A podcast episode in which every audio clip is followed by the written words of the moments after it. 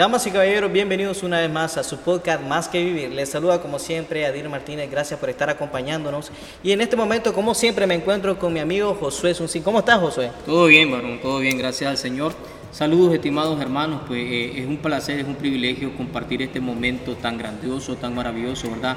Y algo que lo estábamos esperando desde hace rato, este, Adir. Así es, así es, pues teníamos ya semanas de no estar subiendo podcast pues por las dificultades que hemos tenido, pero aquí estamos de nuevo y trayéndoles como siempre el mejor entretenimiento y trayéndoles los mejores invitados. El día de hoy quiero presentar a un invitado muy especial como todos lo son. Al día de hoy se encuentra con nosotros Samuel Fernández. Mucho gusto Samuel de estar aquí tenerte el día de hoy. Gracias por aceptar nuestra invitación. Sinceramente estoy muy emocionado de tenerte aquí. Él es el director de Hechos Producciones. Y bueno, preséntate ante la cámara, ante nosotros. Bueno, eh, gracias, ¿verdad? Más que vivir por, por, invitarme esta noche. La verdad que estoy contento de estar con ustedes, de compartir un poquito de nuestra experiencia, de nuestra trayectoria, de nuestra voluntad que hemos, para la honra y gloria del Señor, lo que hemos venido haciendo últimamente en este tiempo.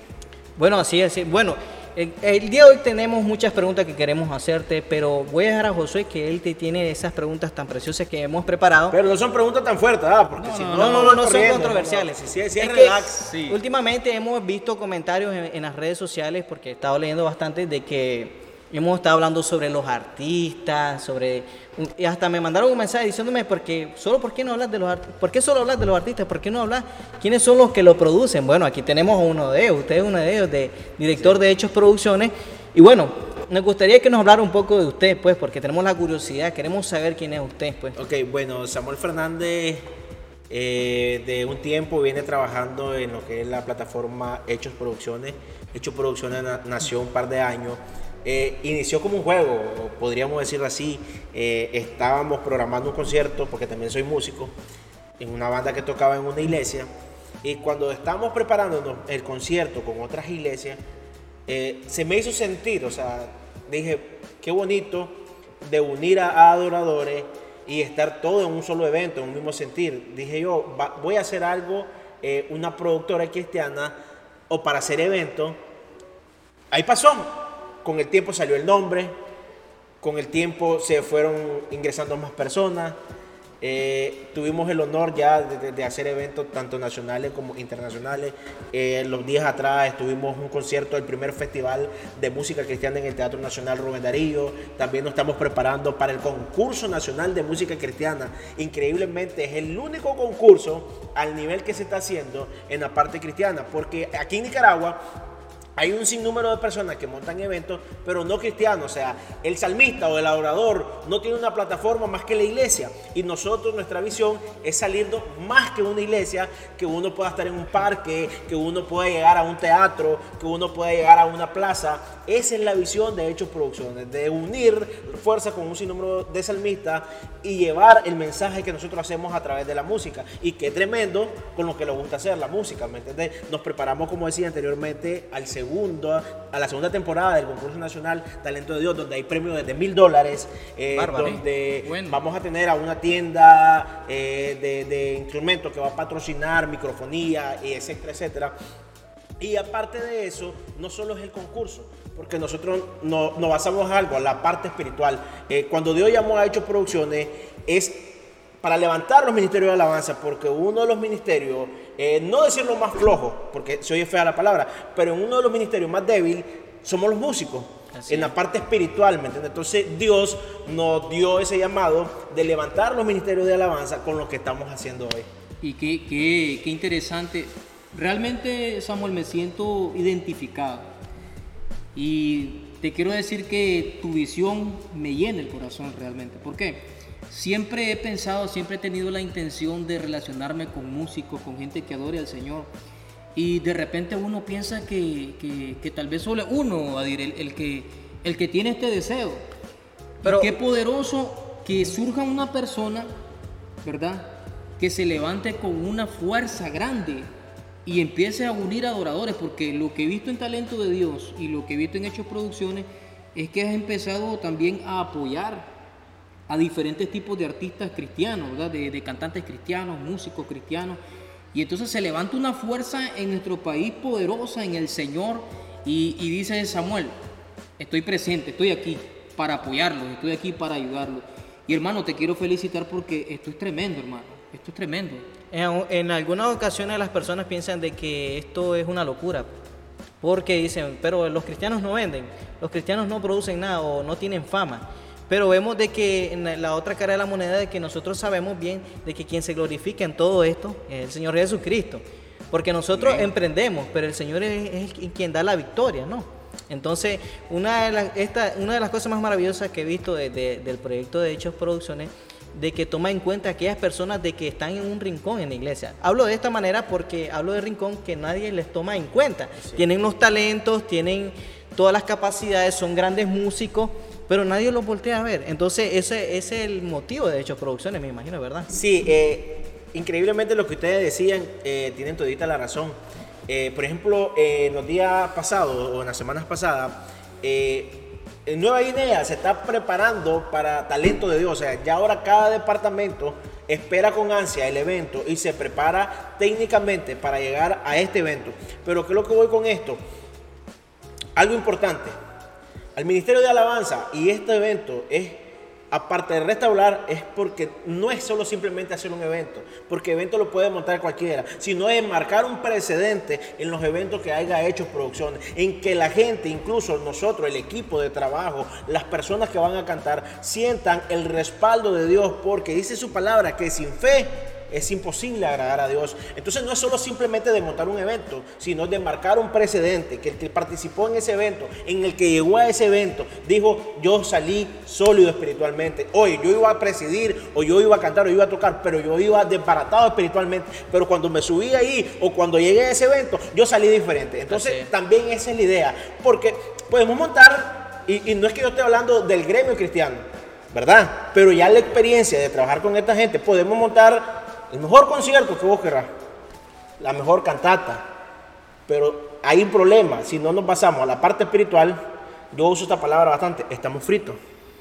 ¿me entendés? Porque no es de presentación, porque si de presentación traemos a cinco o cuatro músicos comercial y hacemos una buena presentación, pero eso no se trata de presentación. Incluso yo le insto a los adoradores que se metan en la parte espiritual, porque no importa tu conocimiento, que no es malo, no es malo, si vos tenés un buen conocimiento, buenísimo, pero si vos te basás en la parte espiritual, va a llegar a un éxito mejor. Así es, mi- una de las cosas que aprendí personalmente, tengo que decirlo, que nosotros tuvimos con usted un tiempo de oración, llamamos worship.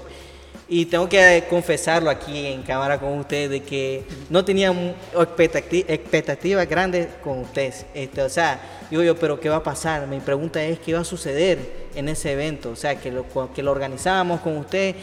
Y entonces cuando ya estábamos adentro, estábamos sumergidos, las cosas cambiaron para mí. Literalmente cambiaron para mí. O sea, yo, ¿qué está pasando aquí? Es algo muy diferente. Entonces yo tengo que decirlo de que es una experiencia muy hermosa estos eventos, sinceramente. Son una experiencia única porque uno puede llegar literalmente, como usted dijo, destruido. Uno puede llegar desarmado. Pero después cuando salimos de esa puerta ya es diferente. Y, y- y los testimonios que vivimos, o sea, esa noche, Adir, esa noche, este Samuel, fue, fue poderosa. Es decir, de repente miramos personas, nos reunimos, ¿verdad? Con el propósito de adorar a Dios. Y, y de repente empezamos a ver cómo la gente empieza a llorar, cómo los músicos empiezan a expresar aquella parte que teníamos como, como escondida, ¿verdad? Que de repente nosotros o las iglesias miran los músicos que están tocando, que están ministrando, que saltan en iglesia, pero no conocen esa parte, por decirlo así, oscura, esa parte que, que, que íntima, donde, donde necesitan una palabra de parte de Dios o un brazo amigo. Entonces nos reunimos esa noche Así Adir, y, y adoramos a Dios mientras su esposa adoraba al Señor, mientras eh, usted Samuel eh, nos ministraba, ¿verdad? Y se derramó el Espíritu Santo del Señor y esa- esas experiencias son inolvidables. Así que, ¿qué más respaldo de Dios o qué, qué más certificación del Espíritu Santo que, que la gloria del Padre descienda en estos momentos de adoración? Por eso yo creo con mucha seguridad que el llamado Dios te lo hizo directamente. Que Hechos Producciones es de Dios. Que talento de Dios es de Dios. Es un llamado, eh, valga la redundancia, ¿verdad? De la palabra, pero es de Dios. Y, y tentamos, hermano, de que esto no se detenga. Es que yo les voy a decir algo. Cuando agarras el llamado que Dios hizo, como le hizo a David, cuando vos agarrás ese llamado que Dios te hace, Porque hoy, Dios, escuchen bien adoradores. Qué bonito el nombre, ¿verdad? Que también aquí dice en busca de adoradores. Quiero decirte, tu adorador. Esta palabra es para vos, ahí donde estás y sos adorador y estás en una iglesia o estás en, en un templo a donde estés. Hoy, adorador, yo te quiero decir algo. Dios no está buscando show. Dios está buscando ahora gente que diga, hoy casualmente, muchachos, hoy casualmente hablaba con alguien y me contaba la historia de Julio Melgar. Dicen que Julio Melgar, cuando nadie lo conocía, cuando él no había llegado al nivel, Julio Melgar agarró su guitarra, se llevó a una persona que tocaba cajón peruano a, una ciudad de Guatemala, en un parque muy fuerte de Guatemala. Y dicen que pasó Cash Luna, pasó Cash Luna por el lugar y este hermano estaba con la guitarra y su cajón alabando a Dios en ese parque. Solito, solito, va, va, va. Y muchos músicos te dicen, no, yo no toco si no me pones un rola. Así es. No, poneme una, una W si no, no toco. Pero mira que yo toco consecuencias. Pero es que mira, si no me das los INIR X marcan, no te toco. Entonces, ¿son adoradores? No. ¿Les podemos llamar adoradores? Ahora, no soy nadie para juzgar ni señalar. No es que yo vine hoy aquí a esta mesa a juzgar y señalar. No, simplemente estoy contando mi experiencia o lo que yo pienso. ¿Me explico? Porque es problema, después los músicos en redes sociales van a decir, ay, que ese programa lo hicieron para criticar y señalar. No. Es que eso es lo que Es decía más, yo. yo invito que sigan esta página, que, que tiene buen contenido, compartan esta transmisión, que este podcast llegue a más personas, porque la idea es eso. La idea, hoy, yo estoy asustado cómo hoy por hoy un sinnúmero de personas están haciendo esto en el gremio Sí. cristiano. Y esto es bueno, porque antes no habían estas plataformas, antes no habían estos espacios como expresaron, solo simplemente estábamos acostumbrados de llegar a la iglesia, terminó el culto y nos íbamos. Ahora no, ahora ya, ya, ya, ya es que bonito, ya hoy un día que no tuviste culto y las redes sociales están fundidas de tantas cosas, pero vas a ver algo constructivo. Algo que te edifica. Algo que te edifica. Y aparte, no solo seamos los religiosos, aquí, vamos, aquí va a haber bonita experiencia. Sí. Una, una de las cosas que estuvimos haciendo en los últimos podcasts era hablando sobre la actitud o la forma de ser del, del artista detrás del telón. Porque los dos últimos pues nos hablaron este, de ese tipo de personas, pues de que cuando están arriba del altar son la séptima maravilla del mundo, muy espirituales, pero detrás del telón son personas muy soberbias, llenas de odio, llenas de tantas cosas, de que no logran conectarse con el espíritu. Pero nosotros los vemos y ellos y en el altar adoran a Dios, pero detrás, detrás de eso no hay nada. Y era lo que nos decía Chepito el otro día que estuvimos conversando con él, que nosotros le comentamos que estuvimos, y él dice que muchos de los artistas grandes cristianos que están en un nivel que nosotros ni sabemos, este, son soberbios, no tienen humildad. Entonces es lo que usted decía ahorita, de que muchos de ellos, de que puede ser que cuando los inviten a un lugar tienen que haber un gran escenario, Pero luces fíjate que aquí. nosotros somos los culpables de eso. Porque fíjate qué bonito. ¿Quién sí? Pero ¿quiénes son Todos culpables? nosotros. Lo- nosotros mismos, los Nosotros somos culpables, ¿sabes por qué? Porque en muchos, muchos casos sabemos quiénes, porque somos músicos, y sabemos quiénes de nuestros amigos están en ese ego o están en ese nivel. Nos hemos invitado y le hemos dicho, brother, Benito, voy a invitar un cafecito, vamos a un momento de adoración. No lo hacemos. No lo hacen, no lo No lo hacemos. Entonces somos culpables porque hoy tenemos el tema de esto. Pero yo te hago una pregunta, ¿qué hemos hecho para tratar de cambiar por esa persona? No o sea, para juzgar y señalar, créeme lo que ahí sí estamos perfectos. Ahí es. Pero ¿qué hemos hecho para decirle, brother, vení, ven? No nos tomamos el tiempo. No nos tomamos de- el de tiempo. a esa persona. güey, mira, no nos tomamos. Mira, tiremos brother, un cafecito. Tiremos un cafecito, te lo digo en el amor de Cristo. Si no me vas a hablar, si te caigo mal, ya eso. Pero mira, esto y esto y esto, creo que no es correcto. Entonces nosotros permitimos eso también. Permitimos eso porque no mencionemos nombres. Ponete a pensar vos, ponete a pensar vos. Cinco amistades tuyas que tengan ese problema. Muchos. Ajá, ahora puesto a pensar, cuando has hecho una actividad para estos chavalos que vengan y Pero es que hay un detalle, sí, que hay que decirlo, que no vienen si los invitan. Aunque ya es los inviten. opción, ya Claro. es opción de ellos, pero tu misión es cumplir el, mandato es, de Dios. así es. Lo Ya si es ellos no que quedó vinieron, tu parte, quedó sí, tu parte, quedó sí. tu parte, Diosito, mira, yo ya hice mi trabajo, papá, si ya no quiere entender, garrotealo. Así es, así es. Bueno, una de las preguntas que yo tenía de que usted no, el otro día que estuvimos reunidos, usted nos contó sus testimonios sobre que usted le dio este COVID. Y queríamos saber ese gran testimonio porque usted nos contó una parte, pero el día de hoy quisiéramos saber más profundamente que porque usted nos dijo que pasó un momento muy duro, que estaba hasta la muerte, o sea, estaba a punto de ya, como decimos, como decimos los nicaragüenses, tirar la pata. Ok, bueno, sí, fíjate que yo he sido del criterio que siempre digo que Dios permite y Dios sabe por qué hace las cosas.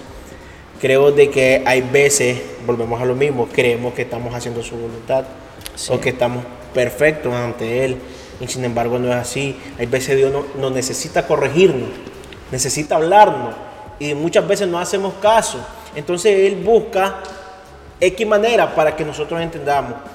Y te voy a contar corto mi testimonio, porque si no nos tiramos tres días de podcast. Cuando yo llego a parar, llegué a parar al alemán, llegué a parar en el alemán y estando en esa cama, eh, como que Dios me trajo desde mis inicios, desde, desde, mi niñez, a lo que soy ahora. ¿Me entendés? Y hay veces cuando ya te sentís que abarcas muchas cosas, viene algo que se llama ego. Ya puedes estar dentro del ego ya puede estar entrando la envidia, ya puede estar enfermo en la fama. Y Dios me decía, mira Samuel. Lo tenés todo. No, Dios me decía, literalmente, mira en la cama que está, mira en la situación que está. O sea, en la madrugada, no te puedo decir qué hora eran porque ahí no se supo hora. Pero todo eso a mí me ayudó para yo reflexionar y yo pedirle perdón tanto a Dios como a mi familia porque muchas veces creemos que estamos haciendo la voluntad de Dios, pero dejamos aparte a nuestra familia. Tal vez no damos ese tiempo que la familia les pide, porque tal vez estamos pensando cómo ir a grabar un programa, cómo hacer un evento, cómo hacer un festival de danza, cómo hacer un concierto, pero no estamos pensando la parte que tenemos que cubrir hacia nuestra familia. Que hoy, gracias a Dios, me acompañan aquí mi esposa y mis hijos. ya ustedes saben, ustedes son testigos que yo no camino sin ellos. Así es. Sí. Yo creo que es uno del léxico para tener una buena comunión con tu familia, que vos andes como decimos los nicos del timbo al tambo con ellos. Y podría ser, eh, tal vez en otra ocasión, nos sentamos por acá y, y, ese tema que cuando, podría ser tal vez, cuando el trabajo ministerial o el trabajo secular produce una afectación en, Fíjate que Luisito, eh, perdón, este... Josué. Josué, ya hiciste otro programa muy bueno, que comúnmente no hay programa de familia. Y qué tremendo compartir con familia. Yo eso me gustaría verlo en ustedes que están, que están haciendo esto y los felicito por el trabajo que están haciendo. Esto es un ministerio también, porque esto lleva tiempo de buscar dónde vamos a grabar, de la iluminación, las cámaras, los equipos. necesitamos, esto, es un ministerio también. Ahora, que fueron escogidos para esto. Así es. O sea, esto es el inicio y estamos compartiendo aquí en este lugar el día de mañana podemos tener un estudio. Sí. ¿Me entendés? El día de mañana, ahorita estamos con cinco cámaras, el día de mañana podemos estar con 15, ¿vale, Luisito? Quiero saludar a Luisito y al, otro joven de la producción, buen equipo, muchachos. Así. Bueno, este, ajá, ¿qué más nos tenías que decir? sí, sí, eso. Eh, para continuar la historia. sí, sí, para seguir en el testimonio. Eh, llego a pasar el proceso de COVID en el hospital. Eh, no aguanté la presión, por así decirlo, estando en el hospital y me fui para mi casa. En la casa los doctores me llegaban a ver, llegaron un especialista de COVID, no me dijeron a mí, le dijeron a mi familia de que me miraban que yo estaba más allá que para acá. Pero no era la voluntad de Dios esa, la voluntad de Dios era moldearme, era corregirme en muchas cosas. Que todavía tal vez no soy perfecto, que tal vez todavía me faltan cosas por corregir o por enderezar, pero esa era la voluntad de Dios, de llevarme a esa cama, de compartir con mi familia. Lo primero que hice, agarrar a mi hijo mayor y pedirle perdón. Fue lo primero que hice, llorando como un niño, le dije, hijo, perdóname. Después mi esposa, de ver a mi hijo cómo lloraba por mí, de ver a, de ver a mi familia, que estábamos los cuatro, no me quería, yo, yo le, le decía a ellos, no me dejen solo, quería aprovechar y compartir con mi familia todo el tiempo. O sea, no querían ni que, ni que me dejaran solo para ir a ver agua, quería estar con ellos a la par. Y gracias a Dios Dios me permitió estar con mi familia, me permitió eh, corregir muchas cosas. Y aquí está, aquí está Samuel ya preparado eh, para... Un nuevo Samuel. Un nuevo Samuel, exactamente. Un nuevo Samuel que creo que si Dios me dejó fue por algo. las, las, experiencias, Samuel, de, de, muerte, por decirlo así, nos hacen cambiar, nos hacen cambiar. Te, diré, Samuel, de que la persona que tienes enfrente padecía de epilepsia. A la viuda. Sí, yo padecía de epilepsia. Ahora, los médicos te dicen que la epilepsia es una enfermedad que es incurable. Aunque no se trata de que en este momento de mi testimonio, pero me siento identificado también porque pasé, pasé tiempo postrado en cama, con medicamentos, eh, tomografía, encefalograma y un sinnúmero de exámenes que por ahí, al punto de estar en una cama donde mi esposa me bañaba, donde, donde dejé de trabajar, ¿me entendés? Pero qué tremendo es cuando escuchamos la voz de Dios.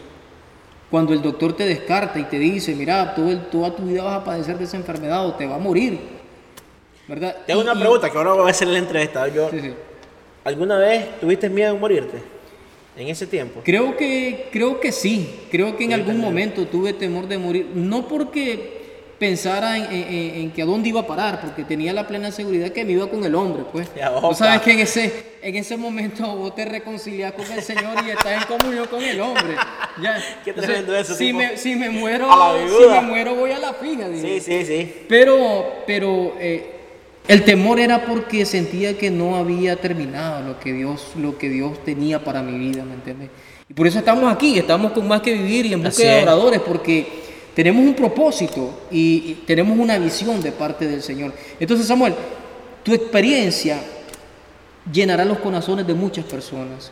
Muchas personas que en algún momento su ego se levantó por, por, el nivel económico tal vez que, que, han logrado tener, por el nivel... Por la fama. Por la fama que han logrado tener, pero como que viene el Señor y le reprende y te hace pasar un proceso duro para que comprenda. Y tal vez ese proceso lo pasé yo, lo pasó usted con el COVID, pero hay un Samuel diferente, con una visión distinta, con la esposa a la par, con los hijos a la par, tratando de ir madurando más, tratando de ir mejorando cada día más. Y, y hablando de todas las victorias que ha tenido, eh, talento de Dios, hechos producciones, ¿verdad? Todo pienso que se ha ido dando en el paso de Dios. Increíblemente, también algo que a mí me, me, llenaba de gozo es de ver los frutos que fui sembrando.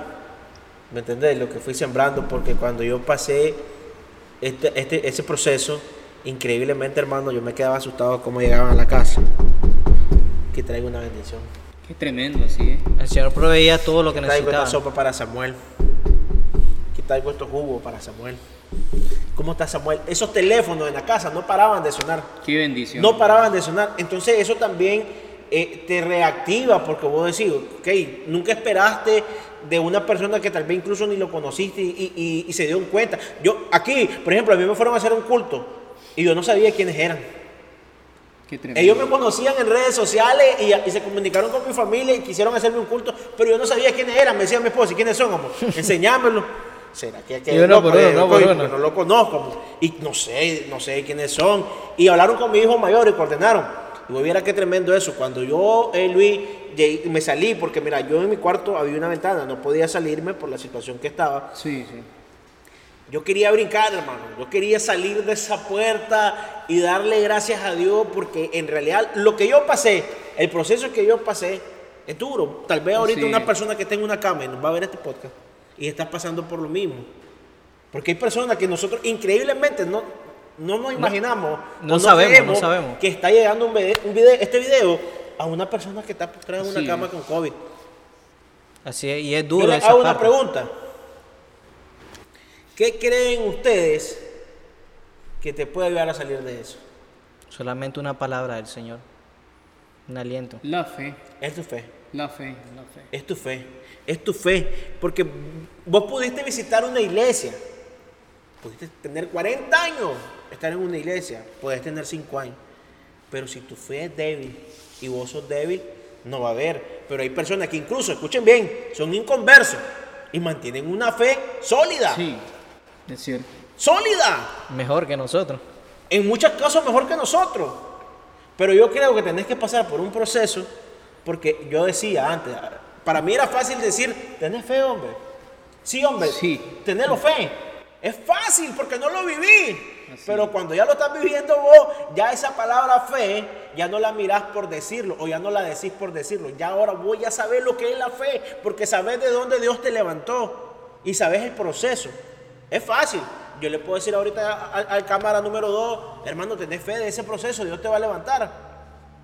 ¿Me entendés? Pero yo no lo voy a sentir como cuando yo lo vivo. ¿Me entendés? Y yo, yo, este muchacho, yo les digo, o sea, esto increíblemente es para buscar más de Dios. Porque hoy me decía alguien, casualmente la misma persona, estamos en tiempos finales. Estamos en tiempos cortos. Creo que no es tanto de hacer un concierto, de hacer un evento, sino que buscar almas Buscar para Dios. Señor, buscar yo miré en ustedes en las redes, ¿qué pasó, Luisito? ¿Estamos bien ahí? Ok, yo miré en las redes que ustedes se parquearon en una esquina. ahora, Es que eso es lo que Dios quiere. Eso fue lo más maravilloso que ese Es día. que eso es lo que Dios quiere. Ese día, mire, pasó algo extraordinario. Cuando iniciamos, porque fui yo el que inició a cantar, inmediatamente el Espíritu de Dios bajó sobre mí y, y empezó a ministrarme. Y yo digo, wow, ¿qué Pero es ¿qué, esto? ¿Qué les decía yo a ustedes ese día? ¿Qué les decía? A ver si ustedes recuerdan lo que yo les dije cuando, cuando, cuando hablamos para los proyectos. A ver. ¿Qué pasó, muchachos? No me acuerdo, literal. O sea, hablamos tantas cosas. Sí, ok, sí. que nos teníamos que preparar primero sí, sí, nosotros sí. para hacer Así algo. es, así es. Claro que sí. Algo que quería mencionar yo de que una de las razones por las cuales estoy aquí, y quiero contarlo también porque todos compartimos algo, quiero compartirles de que para el año pasado, en octubre, octubre, después como unos, unos cinco días después de mi cumpleaños, tuve un accidente de moto.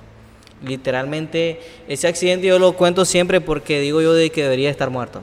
Debería estar muerto porque yo venía a alta velocidad en, en la noche, venía, venía yo de Tipitapa y un, caballo se me cruzó. Yo venía a 80 kilómetros por hora en mi motocicleta y pegué directamente donde él.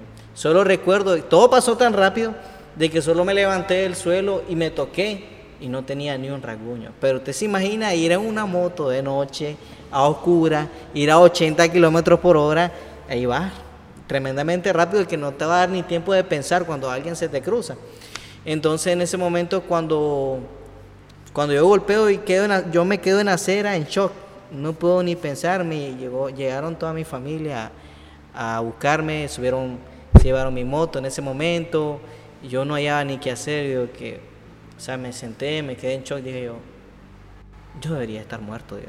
Yo debería estar ya, que me están llevando a la morgue, no debería estar aquí, digo yo. El ángel de Jehová te guardó. así, hermano. así es, pero lo que quiero decirles de que ese día yo este, tenía pensamiento y tendencia a querer suicidarme. Y fue muy duro para mí, pues a veces contarlo es muy duro para mí, porque ah, cuando hace años, cuando inicié el proyecto de Más que Vivir, hace mucho tiempo, yo batallé con muchas cosas, la depresión, la tristeza, el dolor y muchas cosas más. Pero en ese día, cuando andaba trabajando, yo dije, Señor, ya no quiero estar aquí, no quiero vivir absolutamente. Entonces, cuando ya, cuando después del accidente fui a mi casa, me, senté a la orilla de mi cama, además de que le pedí perdón a Dios en ese momento porque no me pasó nada. Mi motocicleta quedó destruida, pero a mí no me pasó nada. Pero dije, pero lo único que me salió del corazón, gracias Señor. Gracias, gracias porque a pesar de todo, tuviste misericordia y me salvaste. Y lloré, lloré como un niño casi como una hora. Una hora lloré y lloré, me sentía tan mal, pero tan mal, porque me acordé de este proyecto, que lo había abandonado. Ya no quería saber más de música, no quería saber más de nada, de absolutamente nada. Solo quería marcharme de este mundo y que nadie lo supiera.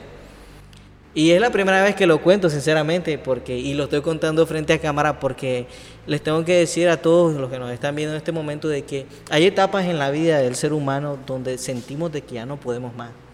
Y cuando y cuando vos contaste esta parte que vos dijiste de que eh, los doctores no sabían qué hacer con vos, en tu corazón había una llama en lo más profundo de, de tu ser de que esa era la fe que vos tenías de que podías levantarte de ese lugar. Fíjate que incluso yo, yo me, por decirlo así, yo me propuse, yo dije, el domingo me voy de aquí. Y el domingo salí de ese hospital. Salí increíble en mi carrito, me dejaron a traer con el tanque, pero salí domingo, porque yo me propuse, yo creí en Dios, yo dije, Dios, vos me tenés que sacar a como sea, pero de aquí yo me voy el domingo. En efecto, el domingo a las 3 de la tarde, llegué a mi Y, y casita. les digo, pues a raíz de eso, a raíz de ese accidente que yo tuve, me motivé a levantar esto de nuevo.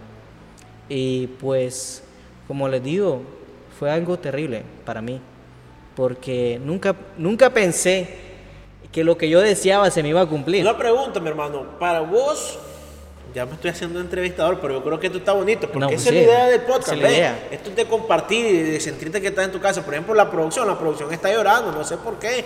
Ya está con los ojos llorosos, mi hermano. Yo creo que el que tiene que contar un testimonio. Una pregunta a los dos. ¿Cuál es el propósito de este programa? ¿O a dónde quieren llegar? Porque hay veces hacemos algo por hacerlo. ¿Me entiendes? Pero no tenemos un propósito, un sentido. A veces es Dios el que agarra y Él decide qué hacer. Pero ustedes en su visión, ustedes en su visión. Porque, por si no lo sabía, aquí hay dos proyectos juntos en un solo sentir. Pero son dos proyectos que la gente tal vez no lo sabe. Como es Más que Vivir y En Busca de Adoradores. Que la gente ustedes no lo habían dicho. Bueno, en el primer podcast lo compartimos. Ah, bueno, bueno, bueno. Lo compartimos sí, y hablamos, sí. y hablamos sí. un poco. Y hablamos un poco sobre ello. Pero qué bonito aquí que, que hay dos ministerios y que están en el mismo sentir. Porque hay otros ministerios que no, no mencionaron nombres. No, yo hago lo mío y, y se fijan en lo que hace para mejorar. Y no es malo, pero también hay algo que se llama envidia. Entonces lo que está entrando ahí es la envidia. Pero vamos, vamos a la pregunta. ¿Cuál es el propósito o cuál es la visión con, este proyecto?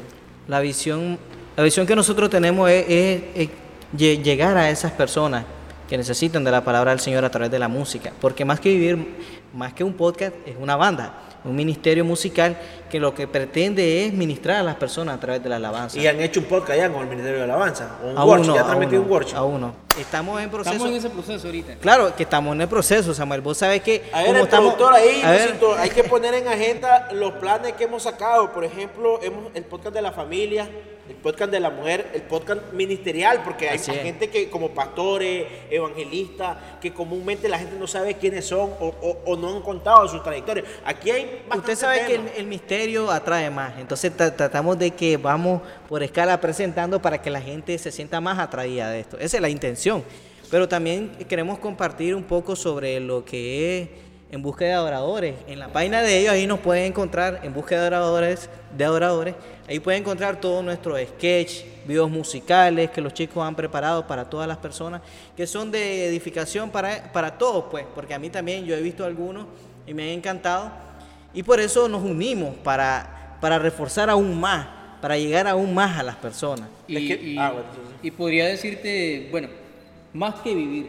Más que- eh, Jesús dijo que le había venido para que tuviéramos vida y vida en abundancia. La- o sea, una, una total plenitud. Así Entonces, más que vivir. Es decir, no una vida sin un propósito, sino una vida con un propósito definido y una vida eh, plena en Dios.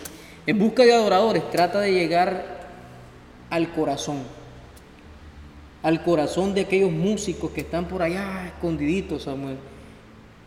Más o menos parecido a tu visión, ¿verdad? Bastante parecido a tu visión. Eh, un día dije yo, "Bueno, quiero hacer algo, quiero hacer algo diferente. Y entonces, gracias a Dios, me encontré con el varón que está allá atrás de cámara. Con el productor, con el productor. Con, con, con Luis. Producción, producción. Luis. y ¿Qué entonces pasó, Luis? con- ¿No tenés, no conversamos. el cafecito? Oh, ya Sí. se acabó, ya se acabó. Conversamos y, y- y- y decidimos. Y en el camino Dios nos presentó a DIR y entonces decidimos unirnos. Y ahora somos más Vos que pensás vivir que vos decidiste, de pero es que. Dios los unió. Sí, así es, es la voluntad del Señor, ¿verdad? Eso.